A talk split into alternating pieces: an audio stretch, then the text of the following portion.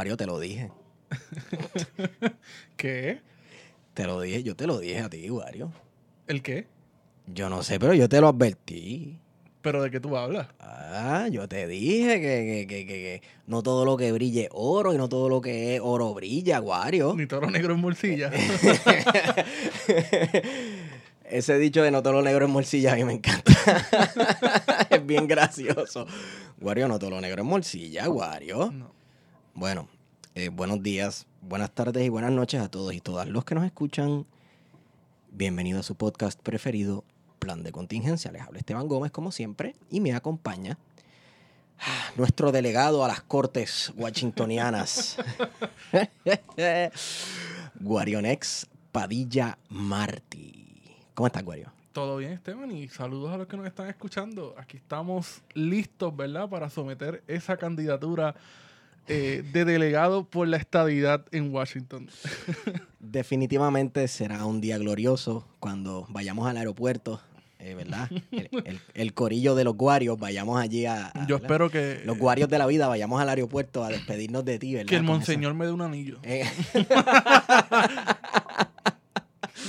Diatre, ¿verdad? Es romántico. Qué cosa más brutal esta cuestión, la comparación y ese tipo de cosas. Anyway, Guario, ¿cómo va esa campaña? Veo que ya te están mencionando en los principales medios de comunicaciones y, y- y políticos probados de este país. Ya están mencionando tu candidatura. Yo creo que con un poco de miedo. Ya, ya tenemos el endoso de la compañera camarada doña Miriam Ramírez de Ferrer, que vino a Puerto Rico para hacer el endoso público. Eh, pero aún así los medios de comunicación han estado eh, marginando mi candidatura, ¿verdad? Eh, así que nosotros nos vamos a mantener firmes, ¿verdad? En los medios de comunicación, en las redes sociales.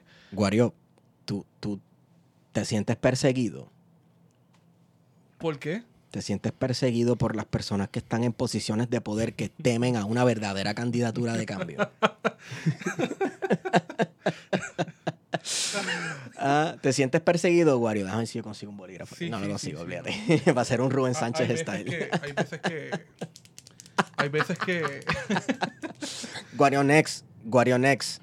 Caramba, Guario, tú eres independentista. ¿Cómo es que tú vas a ir a representar por la estadidad? Explícame eso, Guario. ¿Se te pusieron los huevos a peseta, Guario? Pues mira. Ah, pues mira, eh, yo creo que. Cabrón, es que- wow, es que la- las falacias de los estadistas, mano.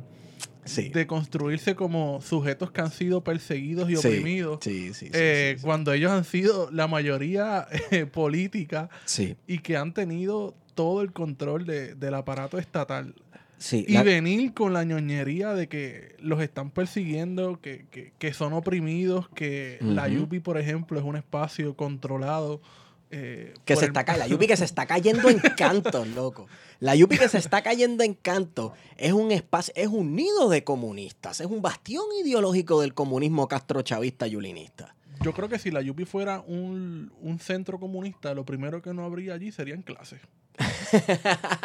Para empezar. Eh, esa. pero, mano, ¿sabes? El, hay que tener. Mira, el, el PNP, yo diría que por un mínimo de 10 años, podemos decir que mucho más por muchas razones, pero lleva mínimo 10 años siendo el political powerhouse del país. Sí. Definitivamente. Sí, sí, sí. De- lleva siendo el partido político más unido y poderoso en el país. Hemos visto que dentro, ¿verdad? En las entrañas del partido se saltan a galletas, se saltan a bofetadas, se insultan, se dicen de todo. Tomás Rivera Chats madruga unos cuantos compañeros de partido con su super mensaje facebookero mañanero, etcétera. Pero El buenos fin- días, Puerto Rico. el Buenos Días Puerto Rico. Este, pero eh, eh, el PNP es el partido más unido y más poderoso de este país. Ahora, Tomás Rivera Chats tiene una kriptonita que hace tiempo no lo he visto por ahí en redes. Eh, ¿Cómo es que se llama este señor? ¿Quién? Peter Miller. No, no, no, la kriptonita de Tomás Rivera Chats, que es un señor que hacía unos Facebook Live bien agresivos, fumándose un Winston. Ah, este, Chucho, Chucho. Chucho. ¡Rivera, cha! Yo sé lo tuyo. Y pared bendita. Wow, Eso, Chucho. Chucho, Chucho es. No, este país produce, produce un contenido, loco. unos personajes. Sí, loco, este país está directamente fuera de un, directamente de un sitcom, loco, los personajes de este país. Anyway, eh, ya, ¿verdad? Eh, te deseamos, Wario, buena suerte con esa candidatura. Sé que los vas a poner a temblar. Estás poniendo estadistas, tanto PNPs Como victoriosos. como victoriosos y, y- y- y como... No, no, yo- estoy sumamente agradecido de la compañera Sayira Jordan por ese endoso Yo no iba a mencionar a nombre, mi, a mi candidatura. eh, juntos vamos a lograr gran- grandes cambios por Puerto Rico. Hacho, te, te- te ha dado tu publicidad. Anyway, cambiando el tema, este, bueno, Wario, abrí este episodio de plan de contingencia con un te lo dije. ¿Por qué? Bueno, porque este Anakin Skywalker se ha ido al lado oscuro. bueno, ok, Alexandra Lúgaro la semana pasada re- eh, anunció su renuncia al, al partido Victoria Ciudadana, al movimiento Victoria Ciudadana. Y, y cosa que, pues, bueno, es, es decisión de ella, uno lo respeta, las personas no tienen que quedarse en, en- en los partidos toda la vida, ¿verdad? Ya tienes derecho a hacer su vida profesional. Así que renunció a Victoria Ciudadana y a la política. Ya dijo que ella renunció a la política. Muy bien. Acto seguido. Nos enteramos que se Ni una semana. Ni una semana después. Eso significa que eso se había negociado hace más de un mes. Tú sabes, eso significa que esta cuestión venía por ahí. Sí. Que eso no fue que, ay, mira, fui a una entrevista de trabajo antier y caramba, me cogieron. No. Sobre todo para el puesto. Claro, claro. Para el puesto que tengo entendido que es una- un, un puesto muy importante dentro de la organización Foundation for Puerto Rico. Es un puesto gerencial. Puesto gerencial ahí, este, con John Bolsón. Pues, yo creo que lo primero que. Son muchas cosas, ¿verdad? Pero lo, lo primero que, que tenemos que tener claro es que uno no puede endiosar a políticos y Eso es políticas. Eso es sumamente importante que lo tengamos en mente. Eh, porque entonces suceden este tipo de cosas de que hay gente eh, sumamente molesta, ¿verdad? Confundida, este, incluso que se sienten engañadas y, y en cierto sentido, pues, tienen razones, ¿no? De estarlo. Ujú. Eh, pero por eso no conviene endiosar a ningún político ni política. Lo segundo, eh, que yo creo que también es importante, es pensar cuáles son los orígenes de estos políticos y estas políticas, ¿verdad? Y- y, me refiero eh, dónde nacieron, dónde estudiaron, eh, cuál ha sido su ocupación, ¿verdad? Con Co- quiénes sí. han trabajado. ¿Cuál ha sido su trayectoria profesional exactamente? Que en el caso de, Alexandra, ¿verdad? No es una cosa que, que- que fuese algo oculto, pero estuvo trabajando eh, con una empresa que se dedicaba a, a- a las tutorías, ¿verdad? Sí. Que fue investigada, eh, que hay muchos señalamientos por parte del magisterio, eh, señalamientos serios, ¿verdad? Sí. De que hay maestras que no han cobrado todavía eh, por servicios prestados, que esta empresa de tutoría no cumplió las métricas, ¿verdad? Eh, que le exigía el Departamento de Educación. Eh, Mira, ta- también hay una cuestión aquí bien importante a analizar, que mucha gente eh, se vio sorprendida, ¿verdad? Y cometió el mismo error con personas como Manuel Sidre. ¿verdad? Claro. Hay que ver quién es vienen la- del mismo lugar. vienen del mismo lugar, eh, eh, ideológicamente hablando, Sí. ¿verdad? Entonces, mucha gente se sorprendió cuando Manuel Sidre se unió a la administración Pierluisi Claro. Y es como, bueno, brother, ahí sí que no hubo ni te lo dije, ahí no hubo ni que decirlo. Sí, no, ahí se sabía. O sea, eh, eh, este hombre se sabe, eh, bueno, el, como dice Julio Voltio en una canción, el pájaro se conoce por la churreta. Así es. Y Manolo Sidre llevaba dando indicios de viraera, de virau, como, di- como dicen por ahí, desde hace tiempo. Así que a mí no me sorprendió que él se haya unido con, con- con la administración Pierluisi.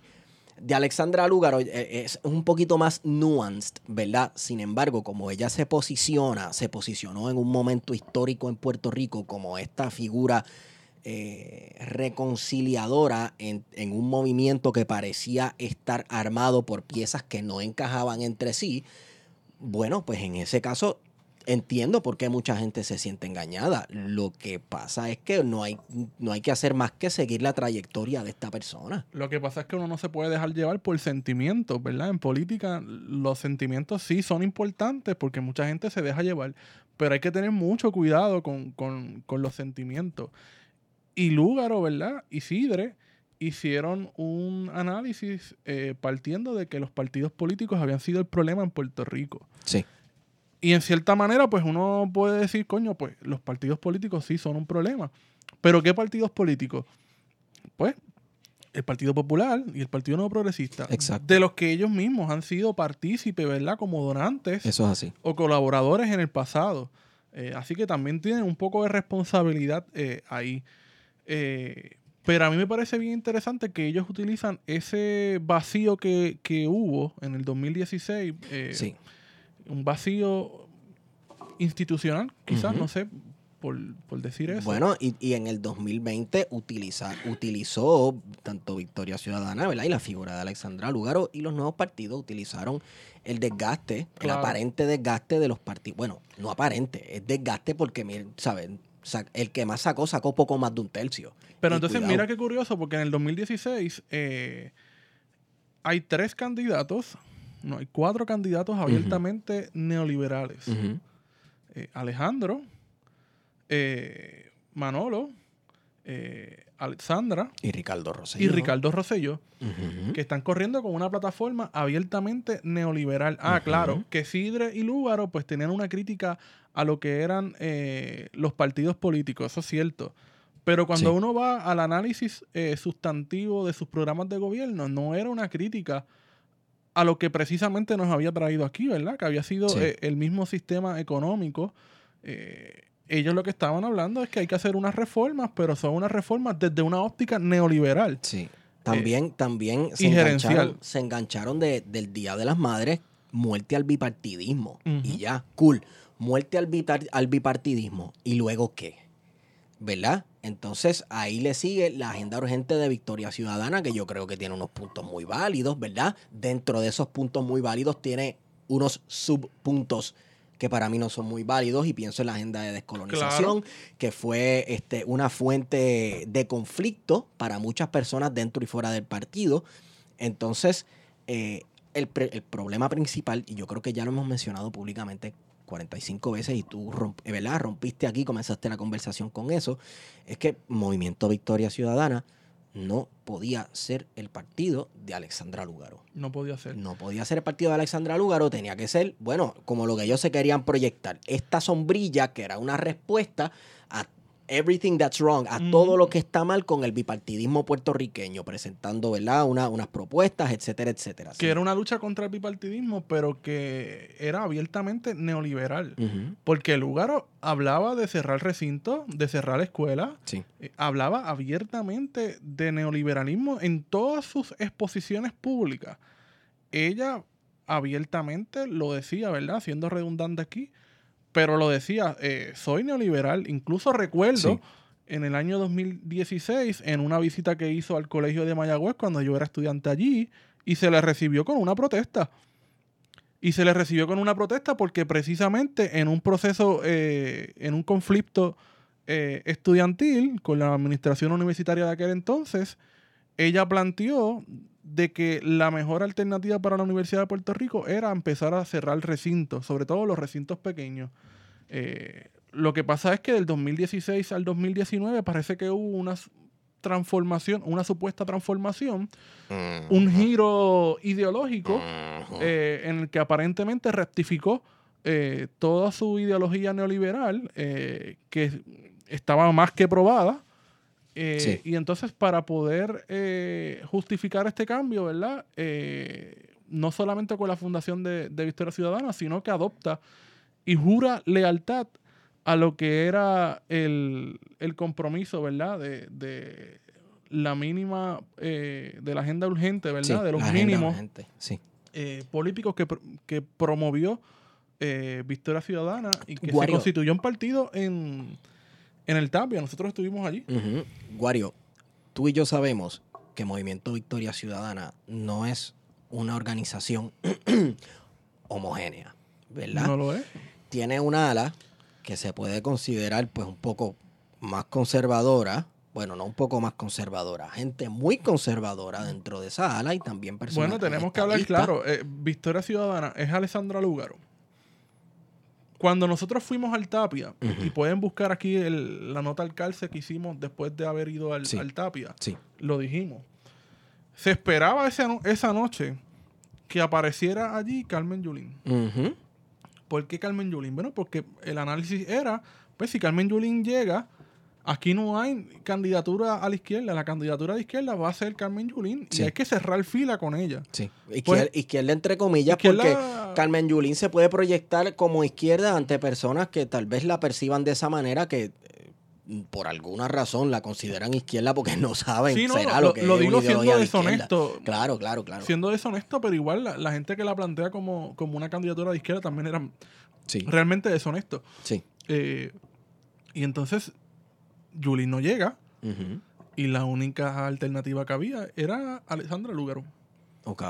y comienza a proyectarse eh, a Alessandra Lúgaro como posible candidata a la gobernación. Que incluso también te- tenía una contrincante. tenía una Que contrincante. tenía una, contrin- una fake, contrincante. pero tenía una contrincante. Era como fake, era una persona, ¿verdad? Eh, un- una señora, aparentemente una, una profesional probada, ¿verdad? Yo no la Sí. conozco personalmente, ¿verdad? Pero era una persona bien pintoresca. Era una, una señora muy pintoresca.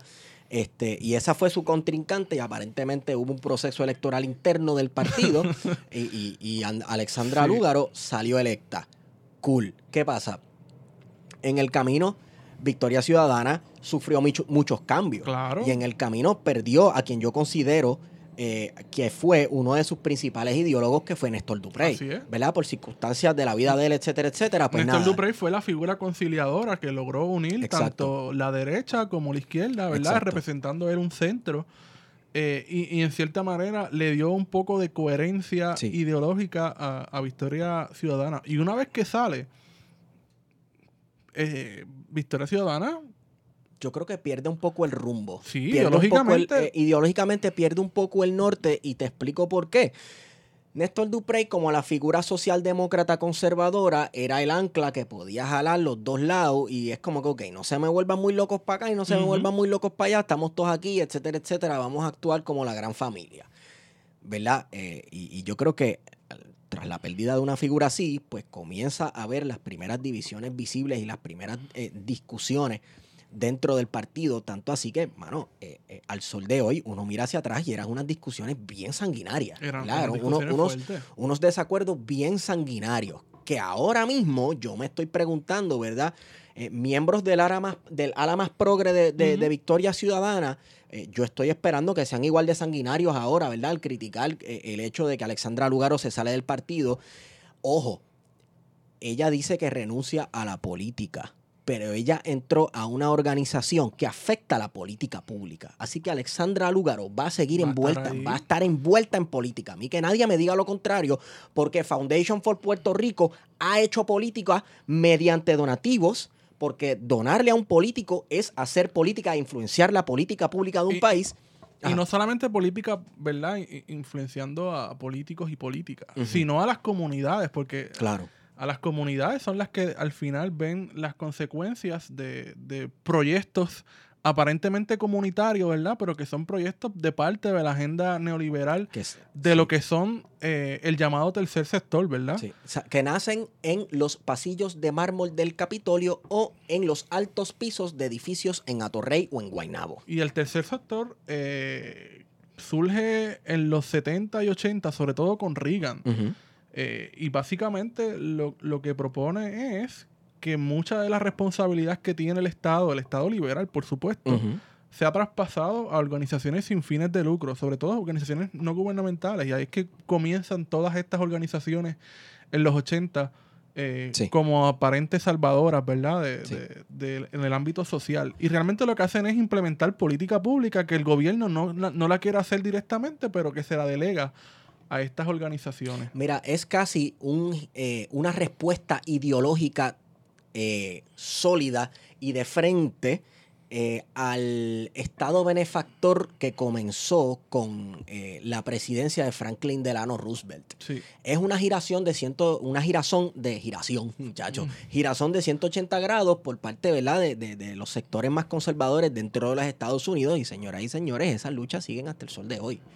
Tú sabes, hay republicanos que viven y respiran por destruir eh, eh, los programas de asistencia social Claro. y, y- y minimizar las eh, responsabilidades del Estado y delegárselas a ONGs.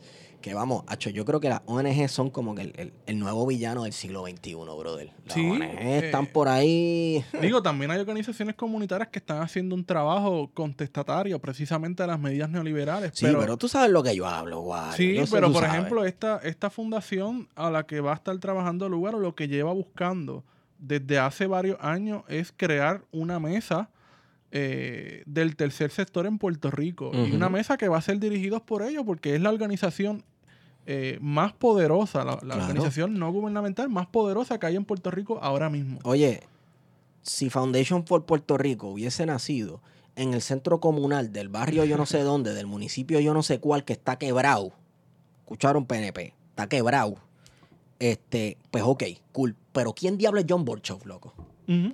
¿Qué cara, qué cuadro pinta John Borchow en todo esto? Bueno, yo si quiero la respuesta a eso, yo le hubiese preguntado a Manuel Natal. Claro. Eh, Tú sabes, que, que caramba, Que fue una de las personas que más denunció esto. Exacto. Yo, ¿sabes? Yo he pasado estos últimos años halagando la labor de Manuel Natal, denunciando organizaciones que en un momento dado eh, eh, actuaron como terroristas en este Claro. país, ¿verdad? Con, con el erario público y, y- y de momento, pues, vemos esta giración de, Alexand- de esta giración de Alexandra Lugar y a mí me da una frustración tan grande. Y, mira cómo todo se conecta con la ley 20 y, 20, eh, y 22. Ujú. Porque uno de los. la- la- a, a la ley 22 tiene uno de los incisos que dice que las personas que vengan a Puerto Rico y que, que quieran ser eximidas de, de- del pago de impuestos tienen que hacer un donativo a, sin fines de lucro. Mira para allá. Pero entonces pa' uno, uno tiene que presumir que mucha de esta gente que está llegando a Puerto Rico a, a recolonizar los espacios y apropiarse de lo que queda en Puerto Rico, le donan a fundaciones como esta. Y su dinero no precisamente va para las comunidades, ¿verdad? Va para implementar política pública en contra de esas comunidades. Señoras y señores, cuando tú estás comprando en una tienda, en, en, en, en Walgreens, por ejemplo, y te dicen, ¿quieres donar un un dólar No. con cáncer? Que todo el mundo dice no y siente una pesadez en el corazón porque, diablo, los niños con cáncer, bro, etcétera, etcétera. Señores, ese donativo no, sal- no va a salir de usted, eso se va a reportar como un donativo de la empresa Walgreens para ellos descontarlo de, de- de sus tax returns, Para no pagar, para no pagar impuestos y, y reportarlo como una- un donativo a una sin, una sin fines de lucro o a una causa, eh, o, o, qué sé yo, este, una causa de estas, ¿verdad? Humanitaria. Pues eso es lo mismo que hace esta gente. Es lo mismo. Es exactamente lo mismo que hacen los Ley 22. Hay que ver de dónde salen las ONG. No estamos diciendo que las ONG son intrínsecamente malas. Lo que pasa es que hay que ver de dónde nacen las cosas. Si desde abajo hacia arriba o si llegan desde el extranjero, de arriba hacia abajo, pintándose como los salvadores blancos de la humanidad. Yo, yo creo que a- al final, eh, yo mencionaba eso al principio de, de que no se podían endiosar a, a- a candidatos y candidatas. Precisamente porque hay gente que está disgustada, Sí. este, con razón. Eh, pero es sobre todo la consistencia. y cuando se ha montado toda una, una campaña en contra del bipartidismo, y, y sabemos que esta fundación le ha donado no solamente al PNP, también le ha donado al Partido Popular. Eh, pues hay una, una serie de inconsistencias Eso es así. eh, por parte de Alexandra Lúgaro eh, como principal cara de Victoria Ciudadana, porque en Sí. cierta manera, y tú estabas mencionando de que había una división interior de- en Victoria Ciudadana, y sí, básicamente toda la, la- casi toda la gente que yo he conocido, más allá de- del área metropolitana, me, me refiero más en Cabo Rojo, eh, que fue mi experiencia, toda la gente que yo conocí eh, de Victoria Ciudadana eran lugaristas. Exacto. No era gente progre este, o de izquierda o, o de centro, era gente progre. Ah, eh, Alessandra Lúgaro, ¿y, y por qué? Pues porque es Alessandra Lúgaro. Ujú. Y, pero, ¿y qué más? No, Lúgaro, este. y, eh, no había, más allá de, de la figura de ella, no había un contenido eh, ideológico o político, era ella. Sí, incluso eh, para muchas personas es eso, esa figura, tener eso puede ser bien útil porque puedes, ¿sabes? A falta de, de una ideología rígida con la que tú te puedas identificar cuando veas a esa persona, tú puedes flexibilizar esa figura y puedes... Mira cuán cercano estamos a los fenómenos políticos latinoamericanos, que el mismo. Lo mismo ocurre con el peronismo, que es el peronismo de acá, el peronismo de allá, etcétera. Y, y más que una ideología política, también se centra en la popularidad de, este, de esta persona o este personaje. Persona o personaje, que son cosas totalmente distintas. Eh, anyway. Bueno, pero, ¿sabes? Tienes una papeleta estatal con dos candidatas, tanto Alessandra como Sayira, que terminaron saliendo de la Victoria Ciudadana. Sí, Una saliendo en noviembre, o sabes, básicamente días después de las elecciones, es dice, así. no, yo no voy a estar más en Victoria Ciudadana porque eso es un partido comunista. son de comunistas. eh, Oye, y a- y, a, chavista mí, y- y a mí que me impactó, a mí que me impactó. Alguna gente decía, ella, esto es citándolo, alguna gente decía que yo era una infiltrada allí. Y ella dice con su boca de comer, pues Yo sí, soy una infiltrada. Básicamente yo era una infiltrada porque yo me quedé allá adentro para ver cómo era que se batía el cobre y cómo era que se Pero movía la, la, cosa. la pregunta es, ¿cómo una persona como Sayira llega a un cargo, ¿verdad? A ocupar una candidatura tan importante como la comisaría residente, ¿verdad? Eso Para es- los estadistas. Eso es... Porque para mí esa candidatura no es importante. No, no es Para los importante. estadistas es importante. Eso es una pregunta que yo quisiera saber. Y la pregunta es sencilla, porque se articuló toda una narrativa de que la estadidad era una fórmula descolonizadora. Ah, claro. Y eso se hizo, yo creo que desde un acto de deshonestidad intelectual, de reconocer que la estadidad en efecto era una fórmula descolonizadora cuando no lo es. Y el No efecto es. de eso fue que llegó un montón de simpatizantes eh, flotantes del PNP, gente que estaba molesta con el PNP, que terminaron apoyando la candidatura de Sayira. Jordan e incluso bueno, no me atrevo a decir de Alessandra porque si uno se pone a comparar la cantidad de votos, básicamente no hubo un crecimiento. El crecimiento lo tuvo es Eh, así. Y uno puede presumir que una cantidad significativa de PNPs molestos votaron por. Ujú. Eh, y esa, esa puede ser una realidad. Eh, pero me parece que la, la responsabilidad recae precisamente e- en el movimiento que, que en un acto de deshonestidad, cuando hay un consenso, yo creo que entre Sí. Todo el movimiento independentista e incluso los populares, hay un consenso de que la estadidad no es una fórmula descolonizadora, que no se tiene que reconocer porque no lo es. Exacto. Eh, Lo que pasa es que, va- ¿verdad? Por la, por la cuestión de atraer el voto estadista Claro. insatisfecho, pues incluye la estadidad como fórmula descolonizadora para Puerto Rico y también se permite la inclusión de ideologías que para nosotros son más ne- son nefastas, pero para otras personas también tal vez les suena a, les suena familiar. Ah, mira, esto los PNP también dicen algo así, tú sabes, yo no necesariamente voy a estar votando por los comunistas, que déjenme decirles que, o sea, si hablamos de comunistas o socialistas o lo que sea, pues gente del sector más progre, más liberal o más de izquierda de Victoria Ciudadana salió electo, fueron los que salieron electos. Claro, entonces eso te, eso te plantea otro problema. Este, nosotros cuando se acabó, cuando pasaron las elecciones, hicimos, hablamos de esto un poco con Sí. Wilda Sí. y de cómo la candidatura de Alessandra eh, jaló o posibilitó la entrada de dos representantes en la Cámara y dos eh, senadores, ¿verdad? A- a- al Senado de Puerto Rico. Y eso fue así. Sí. ¿sabe? Ahora, ¿cómo se han distanciado ellos, verdad, de las posturas de Victoria Ciudadana o incluso de, de Alessandra Lúgaro? Pues eso es interesante. Sí. Eh, Yo creo que el distanciamiento ha sido. eh, yo me quedé esperando más de las declaraciones públicas de, la, ¿verdad? de las dos personas que han hablado hasta ahora. Eh, Julio River- Rivera Saniel le preguntó a Mariana Nogales, hoy mismo, ¿verdad? Hoy, Sí. hoy mismo en radio, que qué pensaba sobre eso. Y Mariana, pues, este, Sí, no, Mariana fue bastante honesta. fue ahí. bastante honesta, que se, se cantó sorprendida, etcétera. A mí no me sorprende que Mariana se haya cantado de sorprendida, porque la realidad es que al ver que esto es un partido sombrilla, Bueno, vamos pero es política también, porque Mariana sí. sabe la que hay ahí. claro, claro, claro. En el pasado, eh, cuando Mariana era candidata a comisionada residente, re- recuerdo la disputa de que ella no quiso endosar públicamente a Mariana, ¿sabes? Alessandra endosó una serie de candidatos que Ajá. ninguno fue del PIB, sorpresa, y ninguno fue del Partido del Pueblo Trabajador, sorpresa. Eh, y recuerdo que hubo una disputa, ¿verdad? Y, y Mariana muy correctamente le dijo, pues mira, es que yo no necesito el apoyo de, de Eso es ella. así. Eso es Eh, así. Pero de esas muchas vueltas que da la vida, este, pues, mm, o sea, sí, me sorprende que el, el que se sorprenda. ¿Te sorprende el que se sorprenda? A mí Sí, no. sí, sí. A mí no me sorprende el que se sorprenda porque tal vez esto era algo que, que Alexandra Lugaro se lo tenía bien callado. Eh, eh, tal vez incluso hasta su renuncia de la política habrá tomado por sorpresa a muchas Pero cuando, personas. bueno, a mí no me tomó por sor- Yo dije, cuando yo vi la notificación de que ella había dejado la política, yo dije, esta va para algún lugar a guisar. Y yo creo que todo el mundo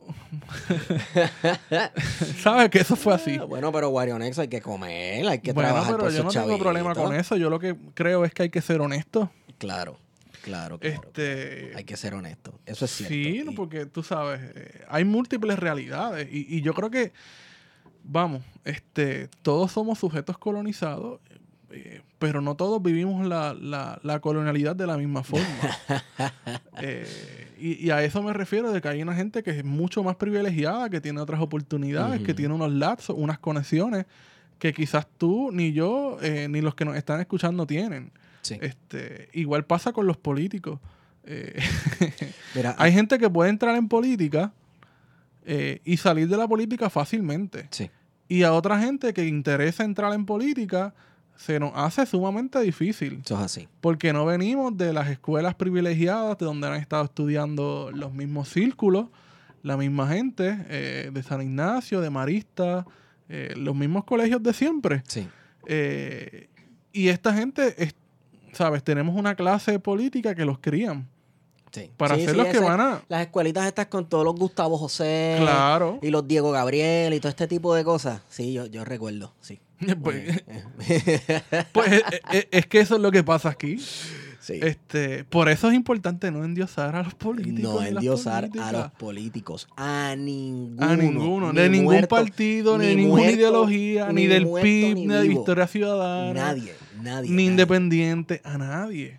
A nadie. Eh, porque es importante mirar de dónde vienen, cuál ha sido su condición Y económica. qué errores han cometido también en el pasado. Tampoco es que esos errores vayan a, ¿verdad? A caracterizar, a, a ponerle el sello a esa persona por el resto de su vida.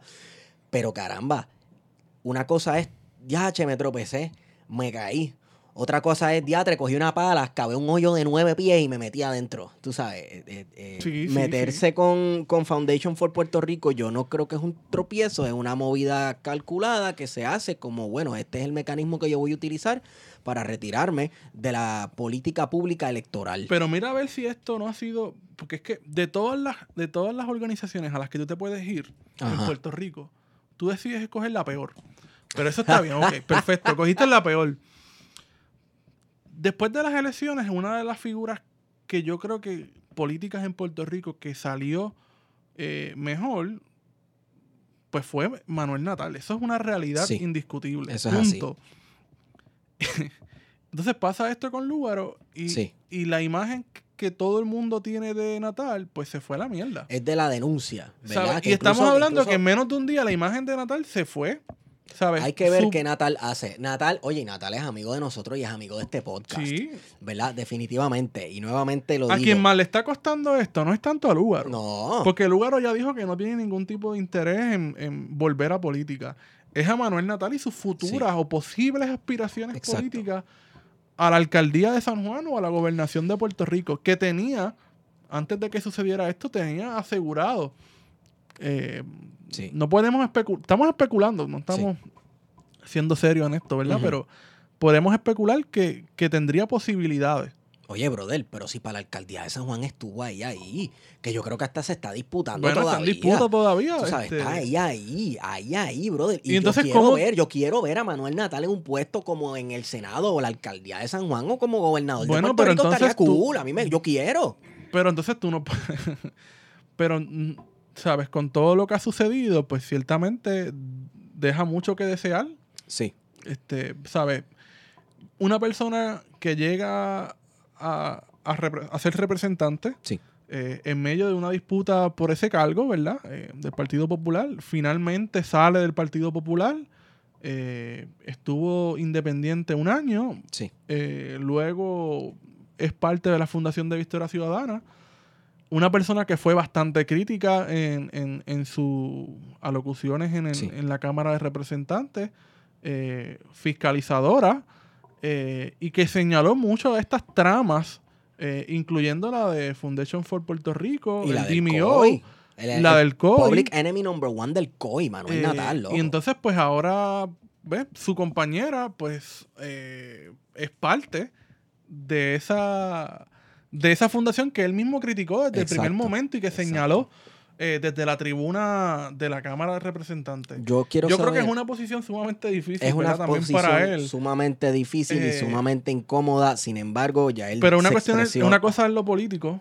y otra cosa es lo personal. Sí. Bueno, ayer se expresó públicamente en apoyo, ¿verdad? A- a- al nuevo trabajo de Alexandra Lugaro, que yo creo que eso, este, wow, o sea, eso es, eh, el tipo está bien comprometido con, con, ¿verdad? Con Alexandra Lugaro, tal vez como compañero de vida. Claro, claro. ¿verdad? Sin embargo, eh, yo quiero saber qué va a pasar luego del 2024, luego de esas elecciones, si el partido las sobrevive, si el movimiento Victoria Ciudadana, que Bueno, crees? ahora mismo en la reorganización estamos hablando de que hay una facción que se que eran miembros del Partido del Pueblo Trabajador que se declaran anti, anticapitalistas, me parece muy bien, chévere. Sí, Eh, coincido con esos principios, pero tienes una facción que no necesariamente es anticapitalista y que Mm. la figura que unía, eh, o, por lo menos que, que le daba cohesión ahí, era, era Lúgaro en el sentido de Sí. que era la, la imagen, ¿verdad? Eh, por la, la- la persona que todo el mundo quería votar.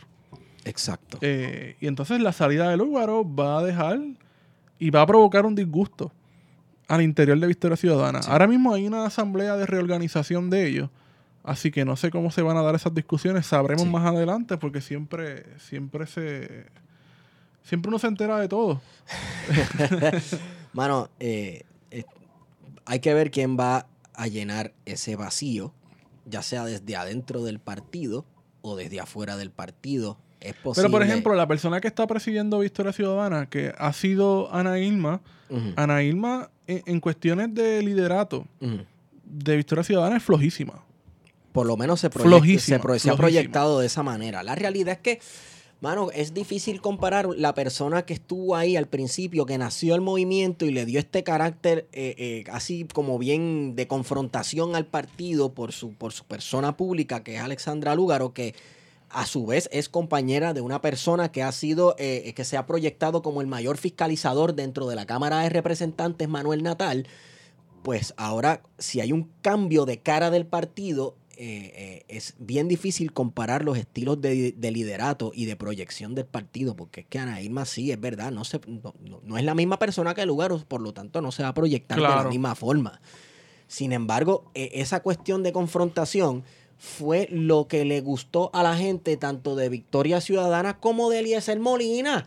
Miren los debates de Eliezer Molina cómo se proyecta. Yo estaba loco con ese tipo, yo era loco con Eliezer Molina. Tú sabes. Y nada, eh, vamos a ver. Pero, qué- yo quiero saber qué pasa. Yo Bueno, Eliezer. Molina hoy, yo, yo no sé cuándo va a salir esto. Eliezer pero Molina tiene que hoy- estar curando. Hoy es miércoles 24 de febrero. Estamos grabando a las 10 y 4 de la noche. Eliezer Molina se levantó con ganas de ver el mundo arder. No sé si tuviste el tweet de esta mañana. No. eh, reclamándole a Manuel Natal, pero vamos, eh, tampoco podemos hablar mucho de, de, de Eliezer. Eliezer es una persona muy conflictiva. eh, a veces tiene unas actitudes típicas de los agentes en los 70 y en los 80 de ir a los lugares y amenazar y, provocar. Y este, pero esa es mi opinión personal. No estamos este, diciendo que. que Eliezer agente, ¿verdad? es Pero puede agente, ser que es agente. Aunque plan de contingencia tenemos un dicho Y es, que todo el mundo es agente hasta que se compruebe lo contrario. Es. Bueno, este, Pero es, es bien interesante que no solamente de que todos los lugares que pudo escoger fue el de la fundación, Ajá. Sino que no sale de esa misma, de esa misma profesión, ¿verdad? De, de la contratología y del mismo, del mismo sector del que venía en el 2016. Eh, así que vuelve otra vez a donde estaba. Ella vuelve a casa. Ella vuelve a casa. Ella vuelve a casa. Si tú lo miras desde ese punto de vista, ella no ha traicionado a nadie. Ella vuelve a casa. Ella vuelve a casa. E.T. Fun. Y hay Oh. mucha gente, pues, ¿verdad? Lamentable, mucha gente que está sorprendida, impactada, y es como que, pues, pero es que esto se dijo. Sí. En el 2016, la candidatura de María de Lourdes fue una candidatura bien abiertamente confrontativa contra la. Junta de Control Fiscal. Eso es así. Y nunca se me olvida el- eh, la intervención de María de Lourdes eh, en uno de los debates en el que dijo, mira, la Junta de Control ni un vaso de agua. Y si hay que ir Qué presa, dura. voy presa. Exacto. En efecto, fue presa. Fue presa. Y de Semanas hecho, después, eh, por, la, por el depósito de cenizas de carbón. Y recuerdo que Lúgaro se burló. Ah, pero ¿ir presa para qué? ¿Para qué yo voy a ir presa? Ah, Y María le respondió, pues, precisamente para confrontar, porque si vamos a hacer una confrontación abierta, hay que estar dispuesto a todo. Eh, cosa que en en ese momento no demostró eh, Lúgaro. Y que, fíjate, yo pensaba que cuando Lúgaro dijo que se iba a alejar de la política, es que iba a hacer exactamente lo que hizo en 2016, cuando pasaron las elecciones. Cuando pasaron las elecciones en 2016, Ajá. Lugaro desapareció.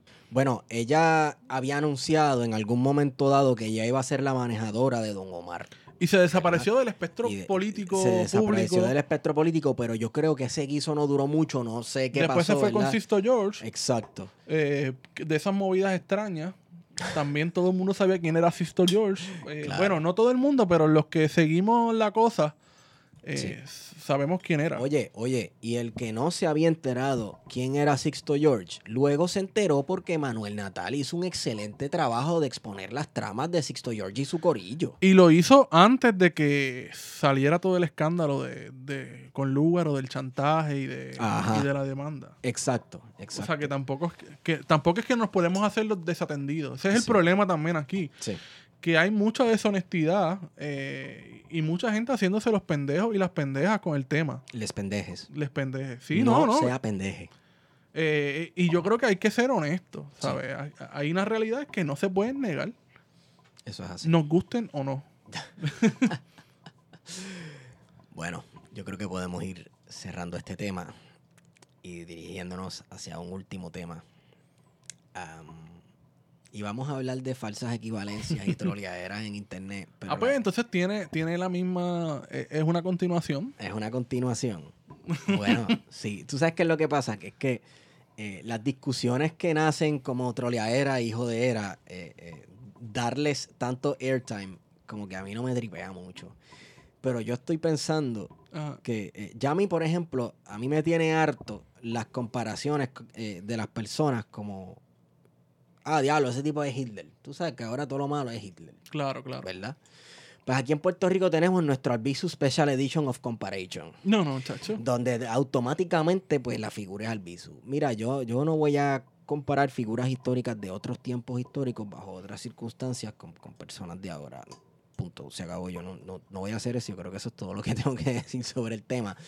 Eh, ya sea Malcolm X, ya sea quien sea y venga de quien venga. En verdad, eh, eh, se está dando mucha discusión. Yo estoy que, que, que me voy hasta Bueno, pa- mano, pa Facebook con los que- Gen Xers. El, principal problema es el contexto histórico, ¿verdad? Este, claro. Mucha gente a veces, y con desconocimiento, eh, quieren aplicar eh, unas varas eh, sin pensar en el contexto histórico de ese, de ese instante, ¿verdad? De ese momento, y sin comprender qué era lo que estaba sucediendo. Sí. Eh, y entonces de ahí es que sale toda esta disputa tuitera que todavía hoy miércoles, esto fue el domingo, ¿verdad? Fue. Sí.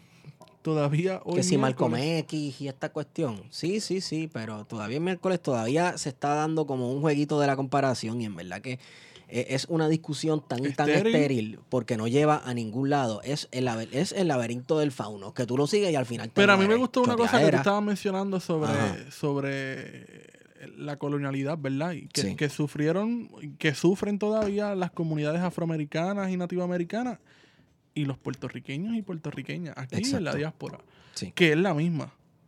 Eso es así. En distintas, ¿verdad? En distintos modos, en unos lados más fuertes que otros, pero es, es violencia sistemática Eso es así. eh, contra pueblos que han sido eh, y comunidades que han sido oprimidas eh, desde hace más de 500 años cuando llegó el europeo a traernos la gran civilización, a traernos el conocimiento y a traernos este, eh, la luz, ¿verdad? Eh, y la cristiandad al nuevo mundo. Eh, Exacto. Y hablando de cristiandad, por eso eh, eh, presentar las figuras como unidimensionales es bien peligroso hacer estas comparaciones porque tú hablaste de traer la luz de la cristiandad y la civilización al mundo. Sí, que estoy siendo cínico, por si Sí, acaso. ¿no? sí, pero está siendo cínico, pero hay personajes históricos que nosotros halagamos y Claro. nosotros miramos como que, wow, Albizu, por ejemplo. El mismo Albizu habla el maestro. el maestro habla de cómo eh, eh, la luz de la cristiandad y la civilización que traía la cristiandad ya estaba en Puerto Rico Bueno, cuando pero, la eh, invasión de los Estados Unidos. Entonces es como un, un punto de vista. mm, Sí, sí, no, cuando uno va, cuando uno va a- al Génesis, ese discurso de la raza de, de Albizus, por ejemplo, Sí, es ultra hispanófilo. es bien. Pero hay, que contextualizarlo, ¿verdad? En los 30 hay un revisionismo por parte de la intelectualidad puertorriqueña de ver con nostalgia ese pasado español como mejor versus la barbarie que supuso eh, el 98 Sí. eh, y de la invasión estadounidense y las Sí. consecuencias. Claro, aquí fue que el pro- aquí el problema fue que en 1898 se prometieron muchas cosas. Claro. se vendieron muchos sueños. Y estaban nuestros políticos, incluso hasta Luis Muñoz Rivera, de momento, un día para otro, se metió anexionista en un momento dado. Claro, tú claro. sabes, con la pompeadera. ¿Qué pasa? Que la gente se fue dando cuenta y la clase intelectual. Eso no duró ni, un- ni dos años. Eso no duró ni dos años. La clase intelectual puertorriqueña se fue dando cuenta. Espérate un momento. Pero, oh, ok, espérate. ¿Gobierno cómo es? ¿Gobierno militar? Ah, ok. Ah, ahora nos estás permitiendo tener un gabinete.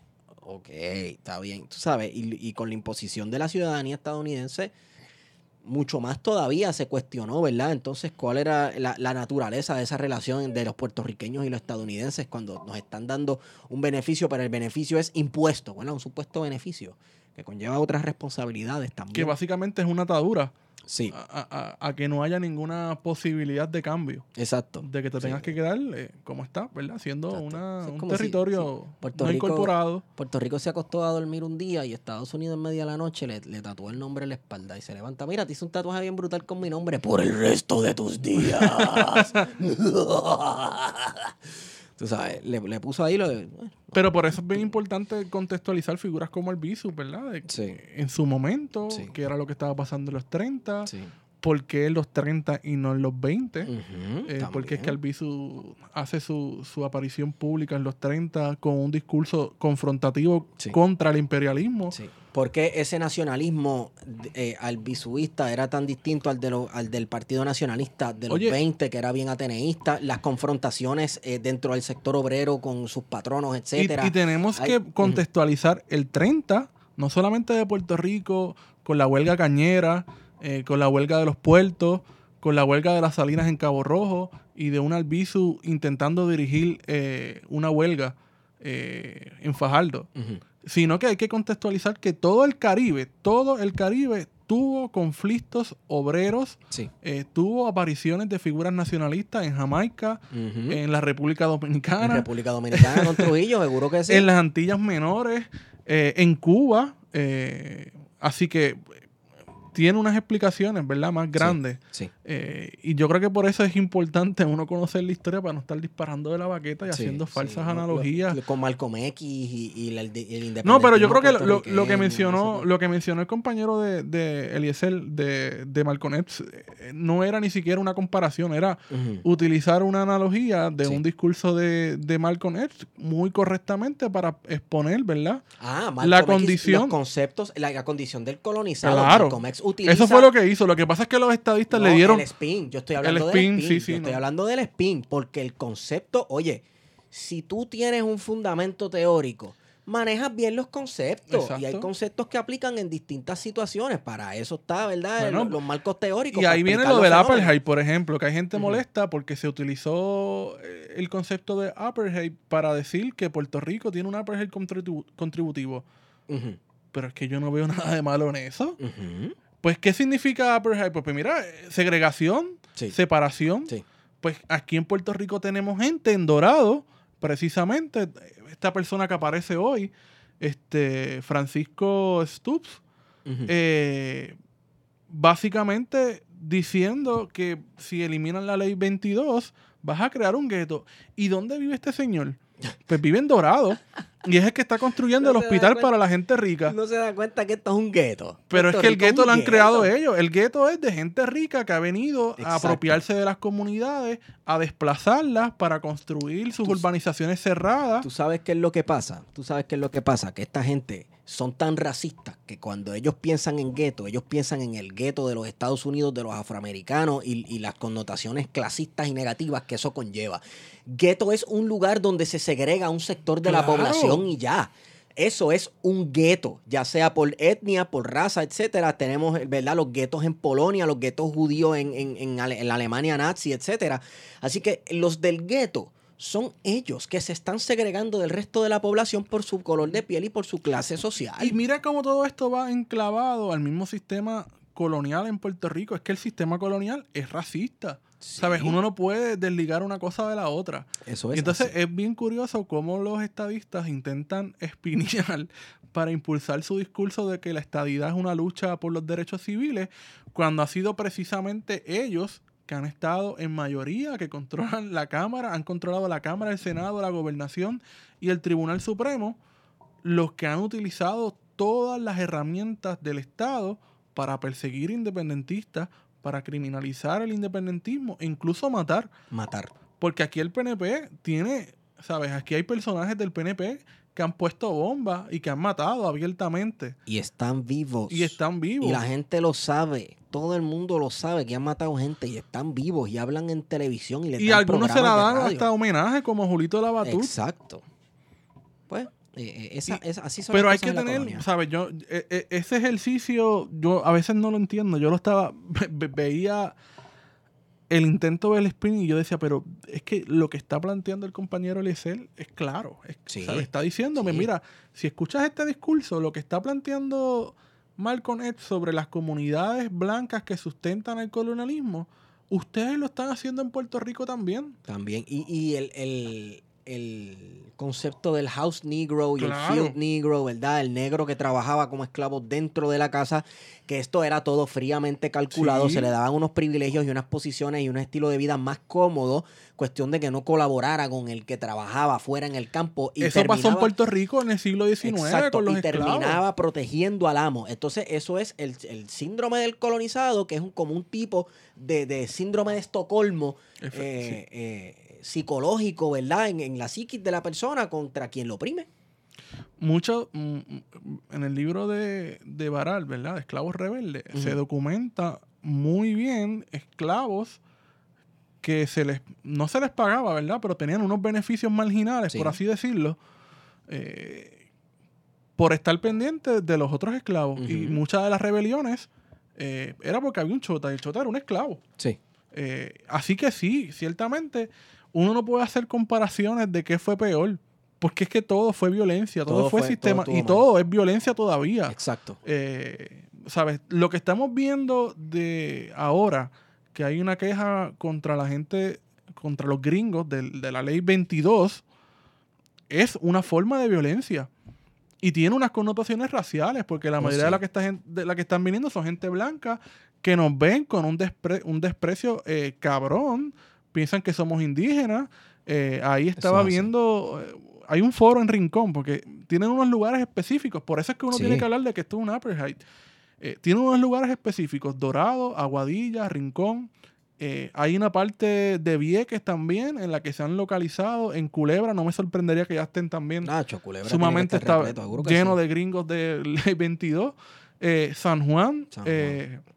así que hay unos espacios en Puerto Rico que ya los hemos perdido. Sí. Eh, y esto va a continuar. Y ciertamente pues tenemos un problema. con, con ellos.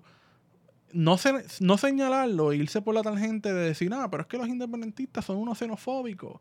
Pues, Es que estamos señalando Es que que, se- la migración que se está dando a Puerto Rico no es ni siquiera por necesidad. No. ¿Sabes? No es, no es por necesidad, es, es una migración forzada, incentivada por el gobierno de Puerto Rico para que vengan unos gringos a desplazar a las comunidades. ¿Sabes quiénes están llegando aquí? Evasores de impuestos. Evasores de impuestos, criminales. Evasores de impuestos. Punto. O ridículos de YouTube, como el Paul Logan este. Pero, o sea, y, y digo lo de criminales porque, ¿te acuerdas el caso de las Islas Vírgenes del el tipo que estaba traficando con, Ajá. eh, con menores de edad? Sí. Que tiene una conexión con la gente de Yatea. Ajá. Esa es la gente que viene a Puerto Rico. Claro. Y no te creas tú que no va a haber un servicio boutique de tráfico Claro que lo hay. y de tráfico de drogas y de tráfico de todo tipo de comodidad extralegal para esta gente que está llegando a Que por eso se conecta precisamente con el caso de Yatea. Todo Claro. eso estaba conectado. Claro. Y está, ¿verdad? Porque no está Yatea, pero hay otra gente haciendo el mismo trabajo. Sí. La gente piensa que uno hablando de esto, ¿verdad? Está hablando de teorías de conspiración. Sin embargo, eh, hace largos meses eh, estaba en televisión de Estados Unidos el caso de, Je- de Jeffrey Epstein, que era un suplidor de niñas eh, a distintas personas en grandes posiciones de poder alrededor del mundo. Señoras y señores, Puerto Rico, como nos enseñaron en cuarto grado, es un punto estratégico y que conecta dos continentes, el norte con el sur, y sirve de puente y que si las llaves de las Américas y este tipo de cosas. y como antes aquí se, contraba- se contrabandeaba hasta vacas, ahora se contrata, eh, se contrabandea. Perico y nenas, cabrón. Perico y nenas es lo que pasan por aquí para las élites y para la gente que le gusta esa mierda. Mira, eh, el compañero Armando, Armando Torres es que se llama el de Crime, pues Dios mío, si, si, si, si se entera que se me olvidó el nombre, el apellido de él, me va a matar. Estaba reseñando eh, la explosión del. ¿Cómo es que se llama el hotel este? El que Dupont explotó? Plaza. Del Dupont Plaza. Cuando explotó el Dupont Plaza, encontraron en uno de los cuartos que no se quemó por completo un montón de, eh, fotografías de pornografía infantil y, y de evidencia de tráfico de menores en el área metropolitana completa. Tú sabes, y el que piense que la quema de un hotel paró eso, Claro que está no. bien equivocado. Toda esa zona ahí entre, Bueno, el mismo... entre el, el Mario y la Concha. Eso el- es. el mismo en el área de condado, eso el, todo el mundo lo sabe. Eso el- no es. el cucarachero de Latin Star también en un momento dado se utilizó como base de operaciones para, para tráfico humano y tráfico de niños, brother. Y, y, pues todo, Y, todo- y esas son las otras realidades, ¿verdad? Los otros Puerto Ricos paralelos que están ahí Sí. eh, presentes y que muchas veces la gente decide olvidar y enfocarse en mierda. Sí. Y esas son cosas que están pasando, problemas reales, eh, que ahora poco a poco están afectando a cada vez más gente o más gente está teniendo conciencia de que Sí. eso, de que estas cosas están pasando. Eso es así. Eh, como por ejemplo el caso de la, de, de- de la gente que está llegando de la ley 22, que están llegando a desplazar y lo estamos viendo en vivo, porque eso es lo más cabrón. Estamos viendo en vivo cómo están desplazando a las comunidades y cómo se están quedando con todo en Puerto Rico. Eso es cierto. Que obviamente esto naturalmente nos conecta a la fundación. a Foundation for Puerto, Rico, cabrón. que Es que todo se conecta. Se dedica a. Todo se conecta. Todo se conecta, Wario, con un sombrero de, de- No. de aluminio en la cabeza con el triángulo Illuminati en la frente. Pero póngase a pensar, ¿verdad? Toda esta gente que llega a Puerto Rico, incentivados por esta ley, que tienen que hacer donaciones a una organización no gubern- gubernamental y que dicen, coño, pues le vamos a donar a una gente que nos va a servir a los mejores intereses nuestros. Claro. Pues está todo conectado perfecto y está todo planificado Sí. para que funcione. Bueno, yo creo que con eso podemos cerrar. Sí. Eh, por último, queremos decir, eh, Larry Seilhammer, tienes razón, Puerto Rico está quebrado. No te dejes llevar por tus panas estadistas eh, alborotados. tienes razón, Larry, no te dejes callar. Estamos quebrados y los gringos no quieren territorios Y son los responsables. y son, los, son los responsables número uno y número dos. Los gringos no quieren territorios en quiebra. Punto y se acabó. Eh, nada. Wario, ¿Dónde te consigo? Me consiguen en Wario Candanga, en Twitter e Instagram. A mí me consiguen en Estigón por Twitter. Recuerden apoyar a Wario en su campaña para delegado de Washington, D.C. para conseguir esa gran premiada estadidad para todos los puertorriqueños y puertorriqueñas. Y yo creo que. Ay, espérate un momento. Es que este episodio es traído a ustedes. ¿Por, ¿Por quién? Por libros787.com. ¿Y quiénes son libros787.com? Se pregunta usted. Bueno, libros787.com son tu librería más cercana. Una librería de internet que tiene libros en español y libros puertorriqueños, ¿verdad? Escritos por autores y autoras puertorriqueños y puertorriqueñas. Eh, y miren, hoy, ahora mismo, si usted ordena un libro y usa de código plan de contingencia, ¿verdad? Código de promoción, plan de contingencia, el shipping se lo dan gratis. ¿Ok? Así que pida un montón de libros y díganle a Goico de libros787.com que nosotros te enviamos. Así que con esa puedo eh, decir que hemos ido con ustedes. Plan de contingencia.